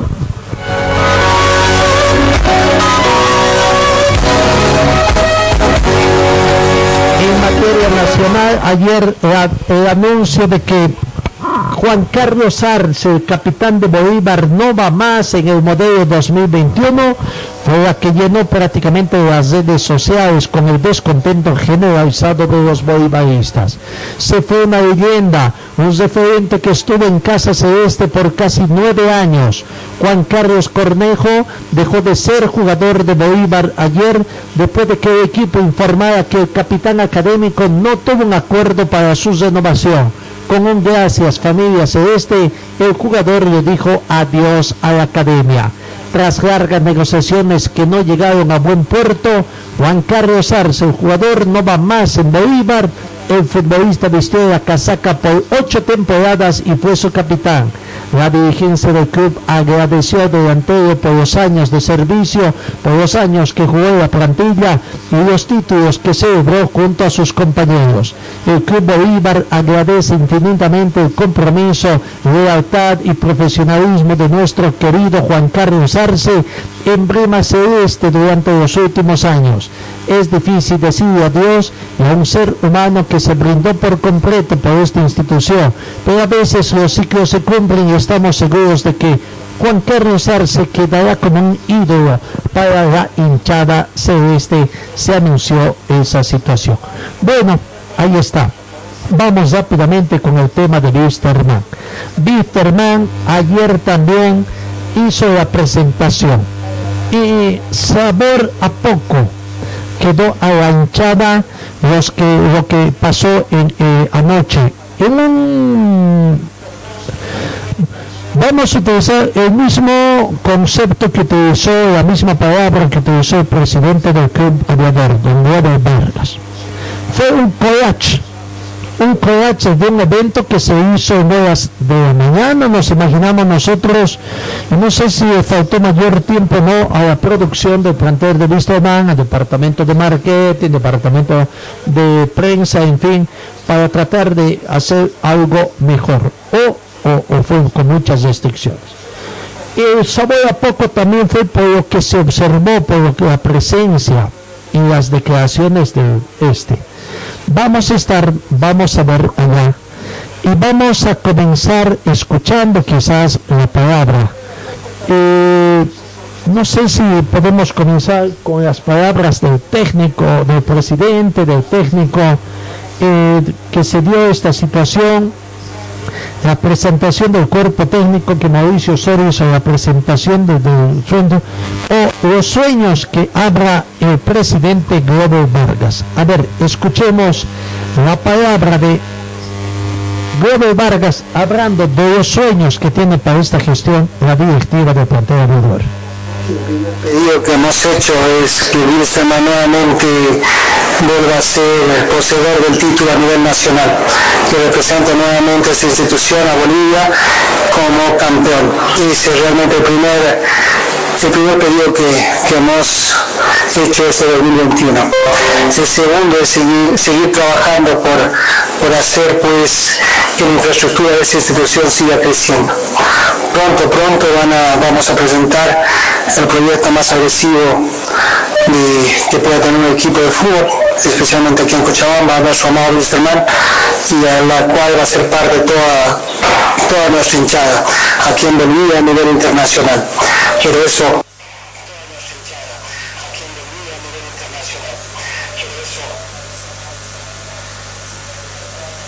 un poquito más de tiempo. Nos hubiese encantado que acá nos acompañen en nuestro auditorio. La primera vez que hacemos una conferencia de prensa acá en nuestra nueva casa. Realmente no saben cómo está el corazón de feliz de haber logrado dar el primer paso. Nuestro hogar, nuestro hangar, nuestro edificio. Estoy seguro que todos ustedes se van a sentir muy orgullosos de lo que se ha hecho, porque nada de esto sería posible sin el amor y el cariño de todos ustedes, nuestra hinchada querida. Wisterman es grande gracias a todos ustedes, porque nadie puede dudar que la hinchada más, más deliciosa, más querendona es la de Wisterman. Entonces voy a proseguir. Los sueños, habrá un poco. Anunció que es un gran logro que tiene el directorio de Wisterman encabezado por el señor Globo Vargas, la construcción de su edificio, de su sede propia. Pero ayer creo que era el momento también como para que puedan mostrar imágenes, cómo quedó departamento por departamento, fachada, el mismo recinto donde efectuaron las grabaciones, que fue una pasada muy veloz con muy poca asistencia, creo que de algunos dirigentes, no integrantes del directorio, que se amplió sobre plantel de Wisterman. Creo que se perdió una gran oportunidad. No digo de que hubiera sido bueno que se haga la entrega oficial ayer, pero por lo menos mostrar, maravillar a su hinchada, decir, esta es nuestra casa, este es motivo también para que usted venga y se haga socio. Podría haber sido una de las posibilidades para la gente de Wisterman. Pero bueno, no sé si desperdiciado o tendrán en mente alguna otra situación. Vamos, escuchemos a Mauricio Soria, que se declaró hincha no sé si será hincha de Mariana, pero se quedó hincha de plantel aviador. Aquí está la palabra de Mauricio Soria. Gracias a todos, principalmente al presidente Robert Vargas, a todos los directivos del Club Wilstermann, a la hinchada de nuestro querido club. Eh, estoy muy agradecido por esta oportunidad de poder retornar al club. Han sido muchos años en los que hemos eh, estado en otros lugares trabajando, en clubes de La Paz, de Santa Cruz, en la selección boliviana. Y lo que esperamos nosotros como cuerpo técnico es que eh, la elección que han tenido es- esta vez y el apoyo que nos han dado para retornar a, a se traduzca pues justamente en todo lo que nosotros queremos eh, venir a traerles a todos ustedes que es eh, tener títulos, trabajo muy lindo, porque todo lo que hemos progresado nosotros en, estos años de eh, haber estado fuera de Cochabamba, eh, creo que va a dar un gran resultado. Ustedes han trabajado también muy esmeradamente en lo que es esta institución. Hemos quedado muy gratamente sorprendidos de todo lo que ha progresado nuestra institución en lo que es desde la infraestructura en, el complejo, que ha mejorado mucho, las canchas han mejorado mucho. Eh, estamos muy contentos de, o sea, la verdad emocionados, no, no solo contentos, emocionados de este lugar fantástico que han construido ah, eh, como sede de, de- de nuestra institución. Es eh, motivo de orgullo para todos los, bisermanistas y obviamente ustedes saben que siempre lo he declarado en todo lado que soy bisermanista de corazón y venir a un lugar que está cada día mejorando, teniendo y mostrando a la hinchada que esto es eh, por el bien de todos nosotros. Creo que eh, nos da más compromiso a todo el cuerpo técnico que está llegando a poder ayudar al club a que siga haciendo lo que ustedes lo han hecho muy bien. La verdad que eh, como hay que reconocer que en los últimos cinco años Wilstermann ha salido varias veces campeón, los cinco o seis años ha salido varias veces campeón, son tres veces creo, ha estado siempre en Copa Libertadores, todo.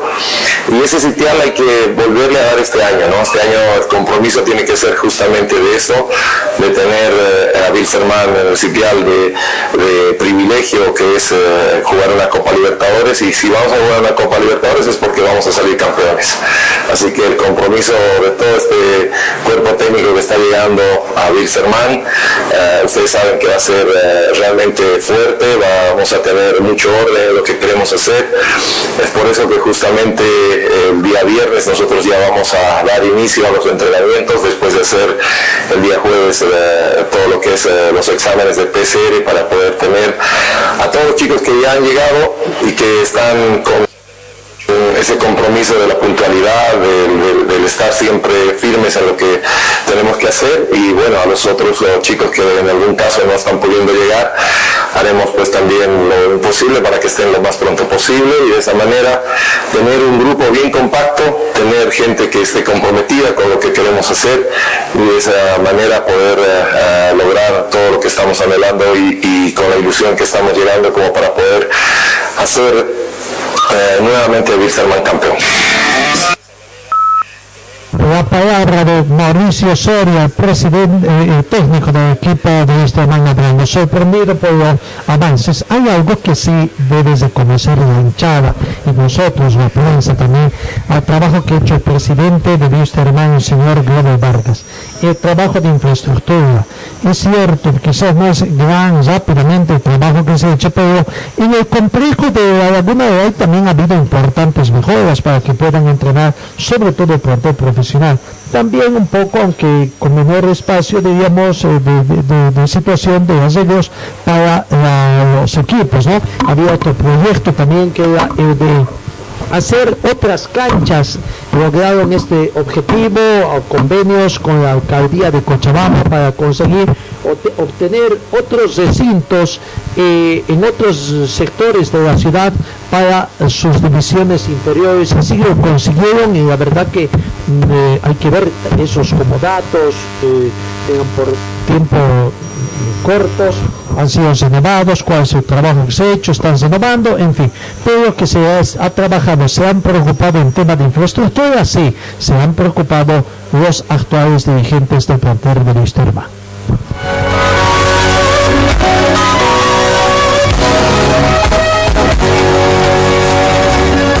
Sigamos con Mauricio Soria, hizo la presentación también de su cuerpo técnico. Aquí está la palabra, la presentación de quienes integran el cuerpo técnico de plantel de Wisterman que voy a empezar aquí por mi derecha por el profesor, el preparador físico de nuestro equipo, que es el profesor David Volkivic, que es argentino, santiagueño, una muy buena, un muy buen profesional que hemos conseguido, que nos tenemos como uh, cinco años ya trabajando con él en la selección boliviana y en los distintos clubes del país, así que espero que sea un gran aporte.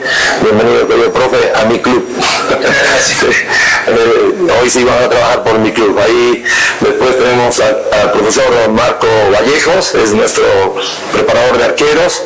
Hemos tenido la satisfacción de por 14 uh, años o 15 años ya trabajar con él y cada vez que hemos estado en un equipo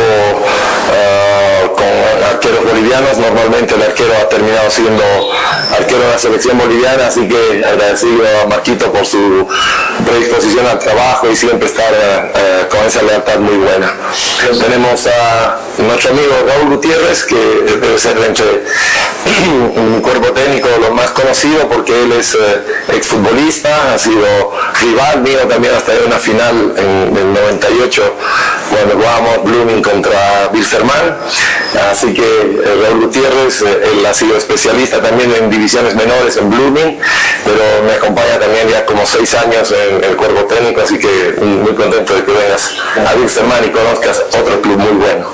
Así que después está Diego Soria, él es eh, el analista táctico, el que hace todo lo que es la parte de videos y, todo lo que es para poder pasarles a los jugadores el tipo de juego que queremos, todo para que ellos aprendan a través también de la tecnología que tenemos uh, a disposición en este momento. Así que bienvenidos a todos, este es el club que yo amo mucho, así que vamos a tratar de hacer, como hemos dicho, lo más uh, grande que se pueda para que seamos campeones. Ahí está la palabra. Diego Soria es hijo de Mauricio Soria y quien está ocupando el cargo entonces de eh, este de, como se dice, de analista de video para que puedan tener también toda la mano tanto de los entrenamientos como de los partidos. Vamos con el informe de nuestro compañero también, eh, Zona Tapia, sobre eh, los eh, plantel de jugadores que yo también fue presentado y eso también quedó sabor a poco. Pero primero escuchemos quiénes fueron los jugadores presentados, 24 en total. Del modelo del aviador 2021-2021 en su sede, en su salón de eventos que está en el último piso, en la sede que tiene el Ecuador entre Lanza y Antesana. Robert Vargas junto al todo toda su dirigencia hicieron la presentación del modelo del 2021 que da para soñar, lo que decía Grover Vargas, los dirigentes, da para soñar, tienen este año un torneo internacional que es la sudamericana, no es lo que ellos querían, pero van a buscar un torneo, otro torneo internacional como es la Copa Libertadores que tiene más jerarquía. Ahora el cuerpo técnico está encabezado por el cochabamino Mauricio Soria. Su preparador físico, un argentino santiagueño, David Wojkovic, que está ya bastante tiempo, como hizo Soria, dirigió también en la selección boliviana, de manera que ya se conoce y engrana en lo que quiere Mauricio Soria. El preparador de arqueros, 15 años que va trabajando junto a Mauricio Soria y la ventaja de Mauricio Vallejos indicaba que el portero que él ha entrenado ha llegado a la selección boliviana, nos referimos a Marco Vallejos. El ayudante de campo, un cruceño, seis años que está en el cuerpo técnico, Raúl Gutiérrez, que jugó en Blooming y más conocido como el Pelecho Gutiérrez. El analista de videos, operador de videos o el encargado de toda la imagen en cuanto a las prácticas partidos de fútbol, Diego Soria, que también está bastante tiempo con Mauricio Soria en lo que va a los jugadores que tienen contrato vigente, son 14 jugadores que tienen todavía el contrato por esta gestión. ¿Quiénes son? Daniel Santi, Sebastián Reyes, Alejandro Melián, Edgar Olivares Jr., Luis Rodríguez, Paul Arano, Jorge Ortiz, Ramiro Valivian, Fabio Díaz, Cristian Chávez, Serginho, Patricio Rodríguez, Humberto Osorio y Gilbert Álvarez. Los que todavía se han renovado el contrato por esta gestión son tres jugadores que se han renovado. Arnaldo Jiménez, Moisés Villarreal y Ronnie Montero. Son los tres jugadores que se han renovado para esta gestión 2021. ¿Quiénes son las caras nuevas? ¿De quiénes hay que empezar a memorizar los apellidos, los nombres, la posición que vienen? Son siete nuevos jugadores, nuevas, como usted quiera. Incorporación, refuerzo, eh, son caras nuevas. Primero, Maximiliano Ortiz, que viene del equipo de 10 Strongest, tiene 31 años, mide 1,81, es defensor y es argentino-boliviano. La segunda incorporación o segundo refuerzo viene del Real Santa Cruz. Es defensor zaguero central, tiene 32 años, 1,83 Cristian Coimbra, que también viene como la cara nueva para el equipo aviador. El tercero refuerzo viene de Oriente Petrolero, es lateral, puede ser derecho, puede ser izquierdo, 1,75 mide, tiene 25 años, Carlos Áñez, muchos le dicen eh, Ricky Áñez, de manera que para que usted se vaya ubicando quién es de Oriente Petrolero, Carlos Áñez. La cuarta incorporación, él viene de Aurora, es volante, 1,77 de altura, 24 años, Adriel Fernández, que también ahora vestirá la roja. El quinto, José Vargas, es un volante mixto que viene de Blooming, él se ha quedado en la, en Aguilera, mide 1,82 y tiene 24 años. La sexta incorporación, Rodrigo Vargas Castillo. Él es delantero, viene de Royal Party, mide 1,70, tiene 26 años y es sobrino de el goleador, el negro Castillo, muchos lo conocen, José Alfredo Castillo, además de que viene de una familia de goleadores, Rodrigo Vargas Castillo. Y la última incorporación, para de nuestra lista, pero ha sido la primera.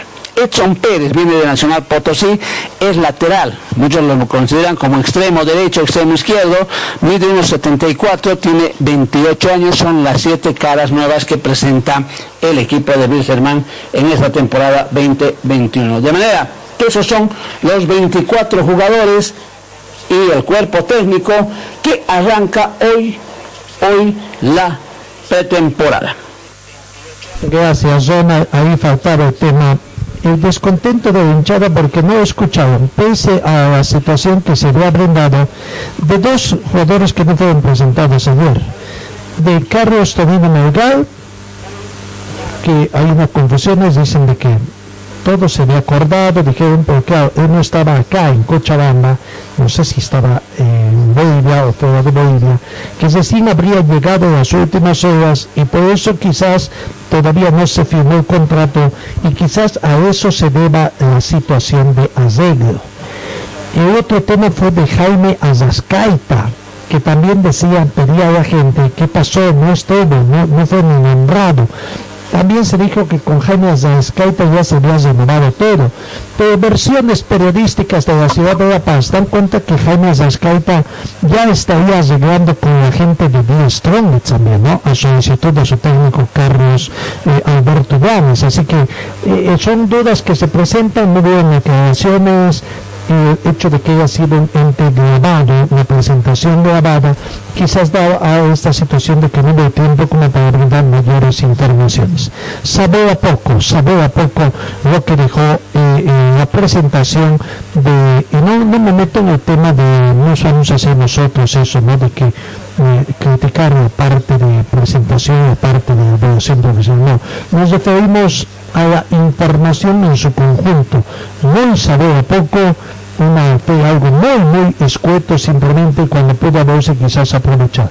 Será cuestión de que los dirigentes no quisieron así muy escueto para ver, pero aún así el tema de declaración de qué pasó con algunos jugadores que se habían hablado eh, eh, eh, y finalmente no terminaron o que se anunciaron ya de que eran nuevas incorporaciones y finalmente hasta el momento no se hace anuncio oficial de las incorporaciones. Hoy Wisterman comienza el entrenamiento, la gente de Wisterman, de acuerdo al informe que se tiene, se ha ratificado que este 15 eh, Wisterman inicia los entrenamientos. No se dijo a qué hora comenzarían los entrenamientos el plantel de Wisterman, de acuerdo a que también eh, escueto informe que se ha dado. Se decía ayer de que tras haber recibido eh, los reportes ya los informes de los exámenes PCR se determinó comenzar el entrenamiento a las 9 de la mañana, perdón, desde las 9 de la mañana en el complejo del club y se ha mantenido la situación del mismo año pasado, vale decir, a puertas cerradas, así que es totalmente a puertas cerradas comienza el trabajo de nuestro hermano. No se conoce mayor que programa abocado. Si hoy va a haber revisión médica también, me refiero ya a la etapa complementaria, habrá que guardar el informe del jefe médico del plantel, el doctor Alex Santesán. Eso en cuanto al plantel de nuestro hermano.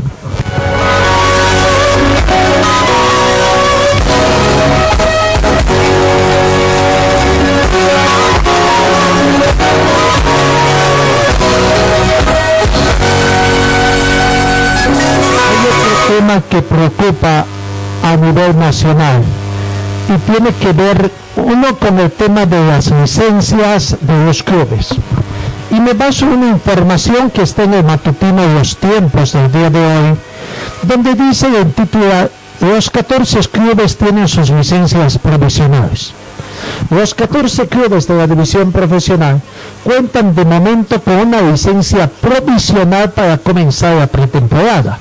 La misma podrá ser revertida o confirmada en cuanto los personeros de la Federación Boliviana de Fútbol ingresen a sus oficinas y accedan a la documentación original que presentaron en su momento los 14 clubes. Omar Dorado, gerente de licencias de la Federación Boliviana de Fútbol, explicó que la Fiscalía ordenó que las oficinas de la Federación sean presentadas en el proceso por el incumplimiento de un amparo constitucional impuesto por el dirigente Robo Branco. Los clubes presentaron toda su documentación original para acceder a la licencia para este 2021, pero la misma se encuentra secuestrada. Dorado mencionó que para no perjudicar con el trámite se pidió copias de la documentación requerida, extremo que se cumplió hasta el pasado 30 de diciembre. Si hay requisitos que presentaron y no cumplen, perderán la licencia con todos los efectos que eso significa, que es no competir en torneos nacionales e internacionales, advirtió Dorado. Sobre los graves problemas económicos que pasa San José, que podría ser un factor determinante para que pierda su licencia, Dorado reiteró que su gerencia no da ningún tipo de valor a la situación económica de los clubes. Este es un tema también que por qué no da ningún tipo de valor, ¿no? Al informe económico cuando se nos da cosas. Es que hay, al interior de la federación hay muchas cosas que uno no deja de entender. ¿Qué va a pasar a las que conoce que todos los clubes deben plata?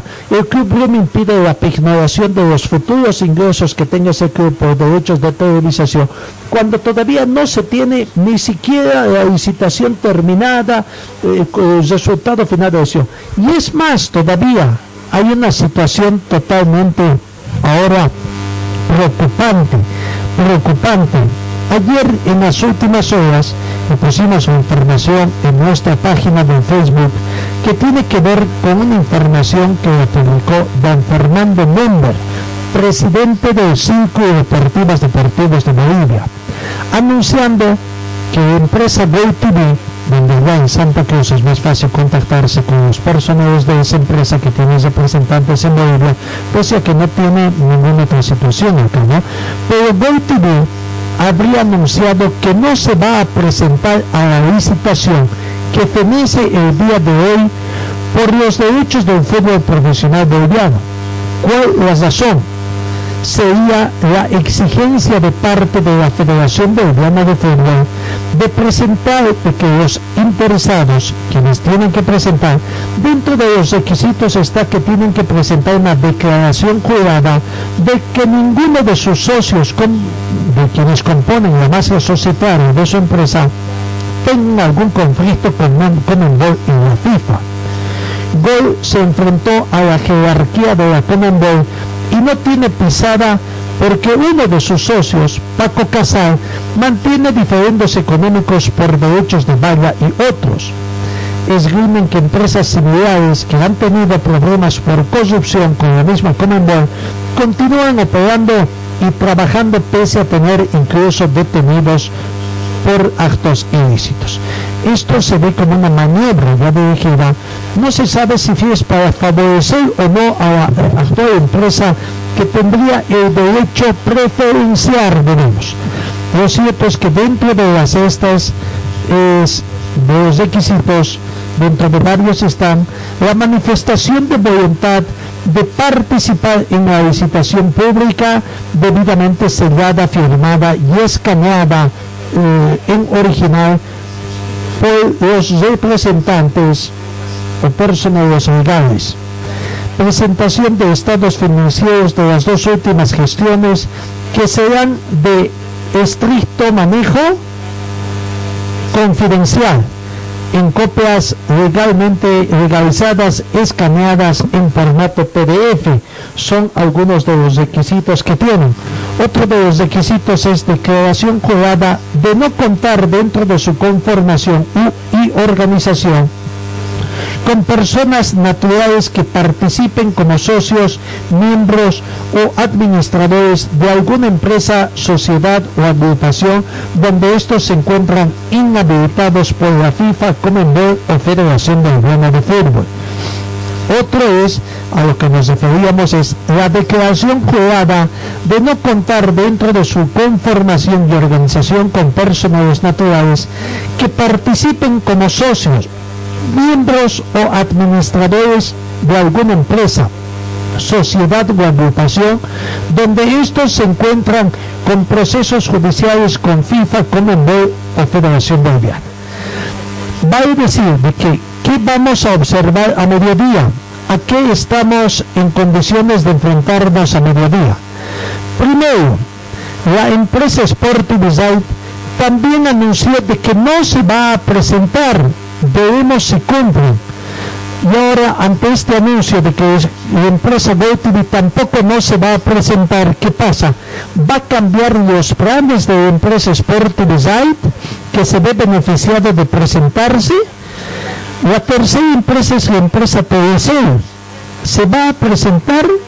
Sería la única que se presente, además, por estos anuncios previos, pero todo puede acontecer en el marco boliviano estamos en condiciones ante esta situación. Si bien la federación ha fijado un, un, piso de 46 millones y medio de dólares americanos, las empresas analizando la situación estarían en condiciones de ofertar más que eso, pese que hace menos de seis meses ya ofertaron un monto mayor. ¿Será que la situación económica se mantiene? ¿Ha cambiado? ¿Qué pasaría si nadie se presenta a esta licitación que vence el día de hoy?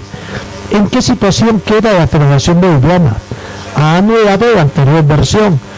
Esta la declararían, podrían declararse desierta. Es una opción, no digo que se va a declarar desierta.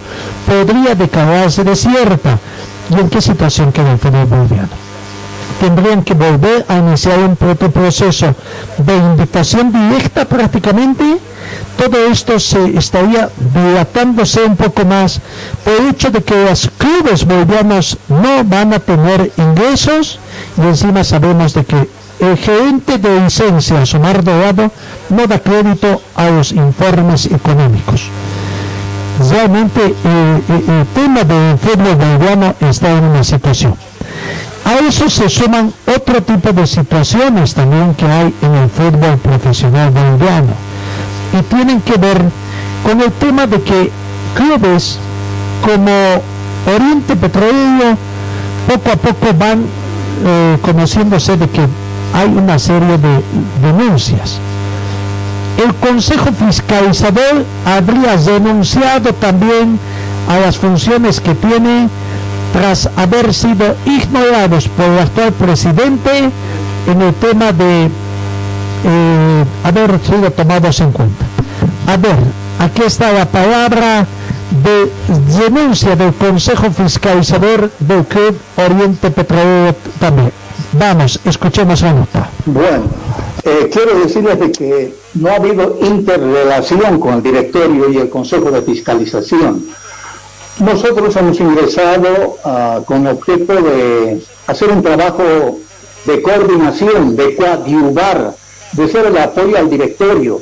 Por ejemplo, mm, un caso, el- no se han formado comisiones, eran nueve comisiones de acuerdo al estatuto, eh, pasando por eh, la jurídica, deportiva, eh, de socios, marketing y muchas otras cosas, al margen de que teníamos que ver el problema de los estados financieros, su cumplimiento para aprobarlo, ya que nosotros dependemos de los socios exclusivamente, y esto ha ido a oídos sordos del directorio. Inicialmente, cuando ingresamos el 23 de abril del 2019, eh, teníamos un interlocutor que era el vicepresidente Milton Chávez, quien eh, haciendo esfuerzos eh, bastante ponderables logró sacar el balance de la gestión 19 e hicimos algunas observaciones, no de, eh, de forma puede ser y no de fondo tal vez, para así poco a poco ir, eh, eh, ar- armando toda la estructura financiera de lo que es Oriente Petrolero y al margen ser una institución que sea pues el reflejo de un club tan grande y tan lindo como es Oriente Petrolero. Pero el directorio, pese a innumerables notas, cartas, eh, reuniones que hemos tenido, han hecho oídos sordos. Al extremo de que ahorita no sabemos quiénes son los son del directorio. Milton Chávez se fue, Sergio Romero se fue, Acurio se fue, Cabruja se fue, y así no sabemos quiénes más se han ido. Entonces, eh, estamos, como se dice en una palabra, ladrando a la luna. No tenemos interlocutor válido, no sabemos qué se hace, no sabemos la ejecución presupuestaria del 2019 y tampoco conocemos el POA del 2021, estamos ya en enero del 2021. Entonces, esta situación hace insostenible el hecho de que podamos seguir cooperando al club de nuestros amores. Hemos conformado un equipo, yo pienso que de lujo. Eran tres abogados y dos auditores. Se fue mm, Carmelo Padilla al directorio como secretario general y quedamos cuatro miembros. Esto fue en julio del 2019. Es un club grande, un club que ha marcado historia en el fútbol boliviano y que tengamos que estar terminando de esta manera. No, no sabemos qué es lo que pasa con don Ronald Raldes.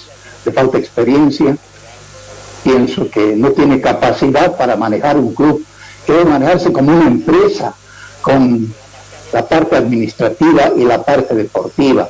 No se tiene una comisión técnica. El dictamen de la auditoría de la, de la gestión 2019, eh, hay pues elementos que no podemos avalar nosotros porque no que poner el ok para que en asamblea se apruebe o se rechace. Por ejemplo, quería un millón de dólares de deuda a exdirectores. Nos preguntamos, ¿qué directores? ¿Dónde están los documentos? ¿De qué se les debe? ¿Cuándo prestaron? ¿Qué se hizo con esa plata? No hay respuesta, pero sin embargo en el balance figura eso.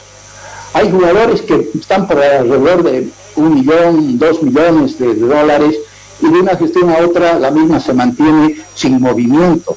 Eso es eh, increíble, ¿no? Porque un club que tiene tantos jugadores entran y salen en un año y bueno, cada cual tiene, pues de acuerdo a su evolución, un costo y una sumatoria al final en cada balance.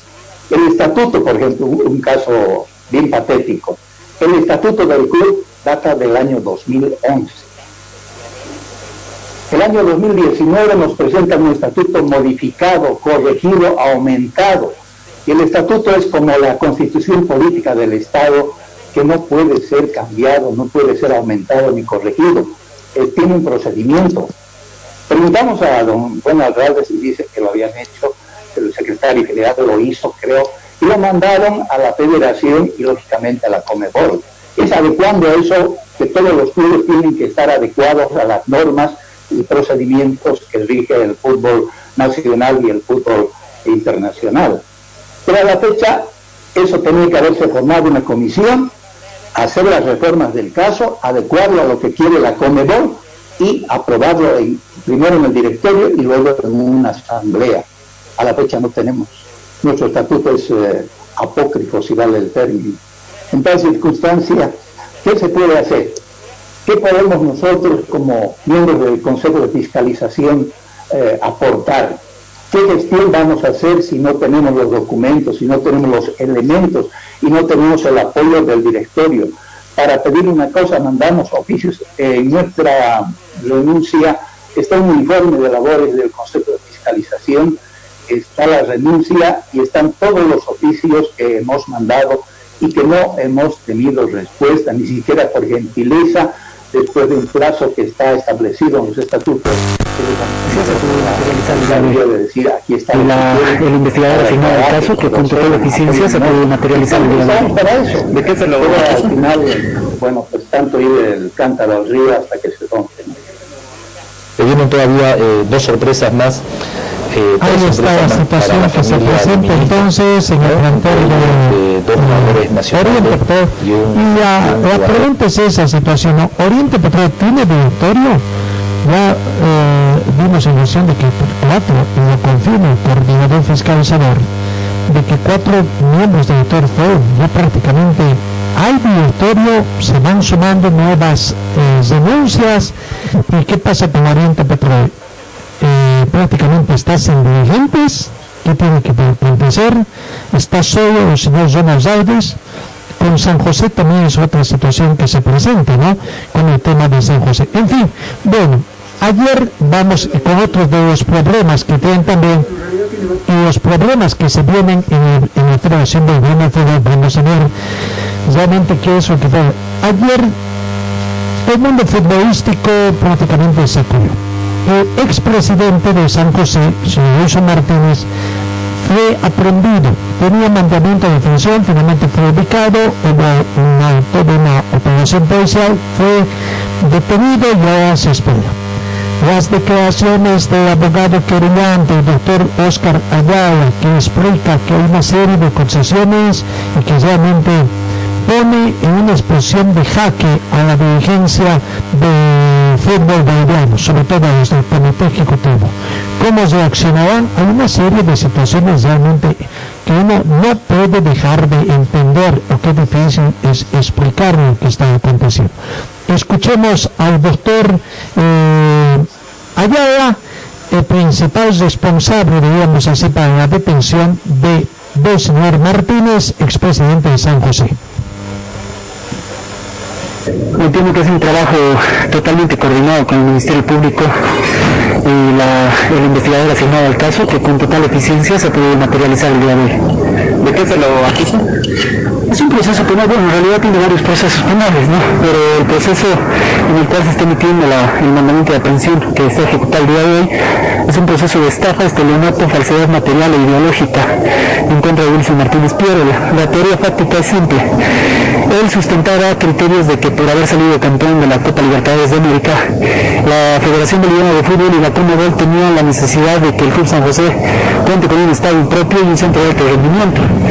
Eran como 87 millones que supuestamente iban a ser financiados y que él necesitaba eh, tener inversores para este plan que pues iba a ser el beneficio del Club San José. cuando logra persuadir a cuatro personas y puedo asumir mi condición de víctima porque yo, ustedes han podido ver que he participado en muchos eventos del club y demás con el señor Wilson Martínez, que a prima fácil se consideraba un amigo mío y por esa razón he tenido la confianza de acceder a este tipo de inversiones. Montos considerables que a momento de estructurar la idea de que se materialice esta construcción, no hemos visto un solo ladrillo en el complejo deportivo San José. Y ustedes han podido ver que la renuncia que ha efectuado él en su momento ha sido prácticamente clandestina, entre gallos de medianoche y sin la posibilidad de dar o rendir cuentas al Club San José. Existe mucha mala interpretación de muchos hinchas que en algún momento han pensado que el suscrito era abogado del Club San José, jamás he tenido esa condición. No conozco el área deportiva y no me atrevería a faltarle respeto al club con esos entendimientos que no son de mi conocimiento. Yo tengo un área totalmente distinta en la que ejerzo mi profesión y por esa razón es que ahora yo me he constituido como parte víctima en un tema que ha sido de conocimiento público, porque él ha salido a la palestra a decir en todo momento que se iba a hacer un, un complejo deportivo para San José, que se iba a hacer un estadio para el Club San José. Y como quiera que todos conocemos que efectivamente se iba a realizar pagos interesantes por el campeonato o la Copa Libertadores de América, había ese afianzamiento eh, económico para poder eh, respaldar las inversiones que se han realizado. Eh, yo quiero decirle a la opinión pública que este proceso que hoy ha ejecutado un mandamiento de aprehensión va a ser de beneficio también para el proceso que ha iniciado el Club San José. En el proceso que ha iniciado el Club San José tengo un cliente al cual le ha personado una ampliación de denuncia el día lunes. Él ha presentado los documentos con los que Wilson Martínez le ha sonsacado dineros que son documentos del club. Una persona natural no puede bajo ninguna regla garantizar un préstamo, un contrato, un vínculo económico con documentos o en este caso con predios del Club San José. Esa es la teoría del otro proceso que está manejando el Club San José con sus representantes legales y con los socios, que va a ser esta pensión totalmente beneficiosa, entiende, porque van a poder ejecutar el mandamiento de aprehensión que tienen se les ha facilitado el camino y Dios quiera que se puedan aclarar muchas cosas que todos los hinchas quieren aclarar. Porque teníamos una persona que en un momento parecía brillante para todos, que ayudaba al club, que ayudaba a la gente, que ayudaba a los socios, y lo digo como una persona que ha sido su amigo, y que en determinado momento cuando una persona te falla y tienes las condiciones para poder ejercer un control procesal, lo haces de esta forma, con total legalidad absoluta transparencia. Doctor, ¿ahora qué procede con el obra aprendido? Eh, lo que sucede es que la Fuerza Especial de Lucha contra el Crimen tiene que tener a custodia de la autoridad fiscal, la autoridad fiscal al control no entiendo yo por los plazos procesales, va a poder determinar cuál es la situación jurídica en la que se va a enfrentar este ciudadano a los procesos penales que tiene en su contra. Lo teníamos clandestino, hoy lo tenemos aprendido.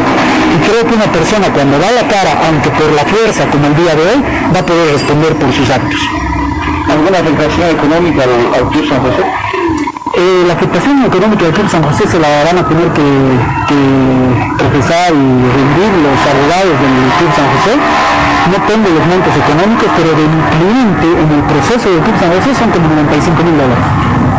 ¿En qué circunstancias ha sido aprendido esta persona? Nosotros hemos hecho un seguimiento desde hace tres semanas.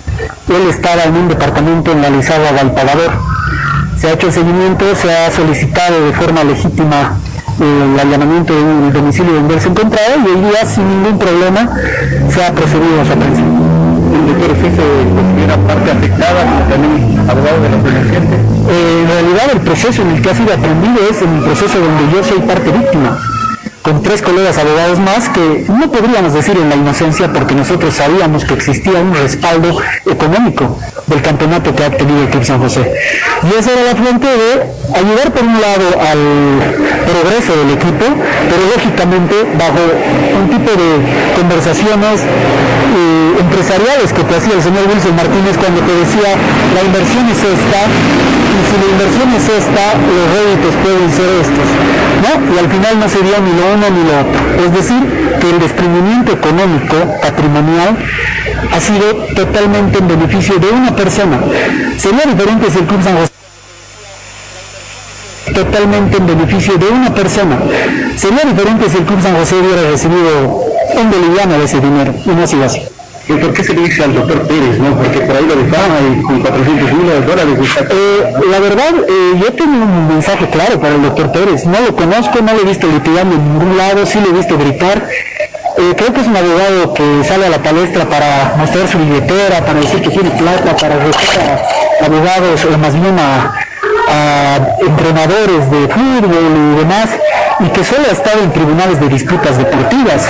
Si él es un abogado profesional en ese ámbito, el respeto lo tengo para cualquier tipo de colega, pero una persona que venga a llamarme delincuente, siendo abogado y a sabiendas de que eso es un delito, me parece por la experiencia profesional gracioso. Por eso es que no le respondo con un proceso y me divierte escucharlo. Me divierte escucharlo porque aparte de la pésima ortografía que tiene, no tiene idea de lo que dice. Ha mostrado una planilla en la que la Federación Boliviana de Fútbol hace un pago de 400 mil dólares.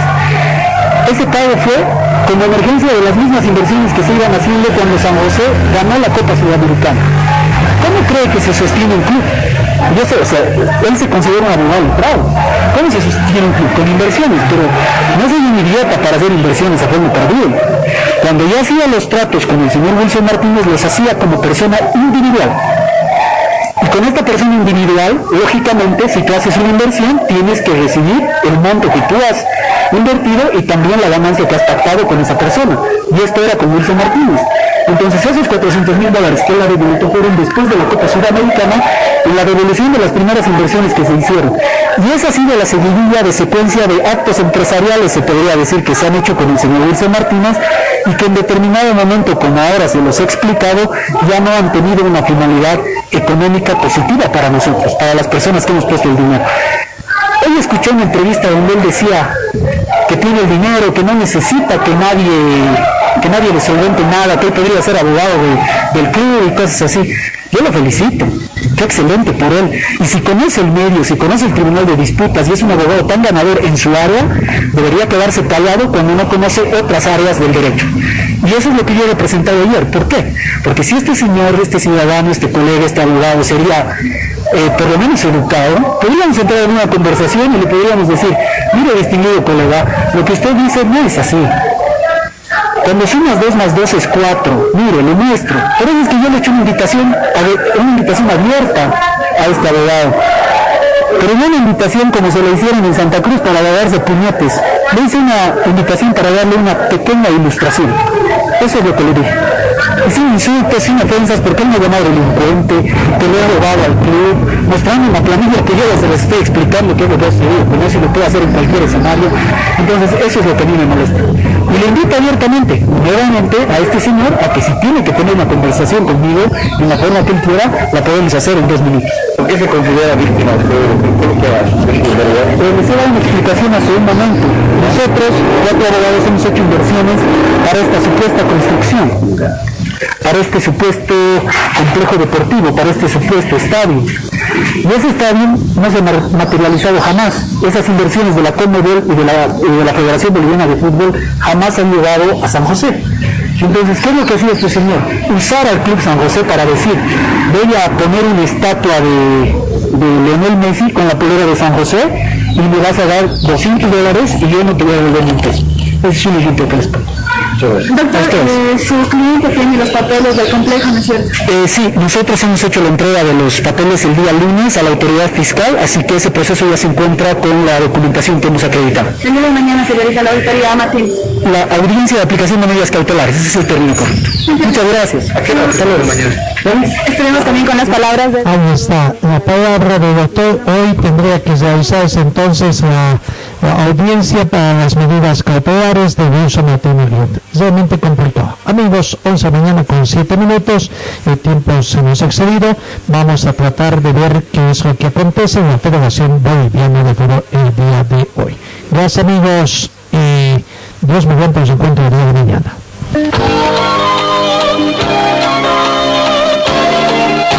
Fue el equipo deportivo de Carlos Dalén Celoaiza que presentó Pregón Deportivo. Gracias al gentil oficio de nuestras casas comerciales. Ustedes fueron muy gentiles y hasta el próximo programa.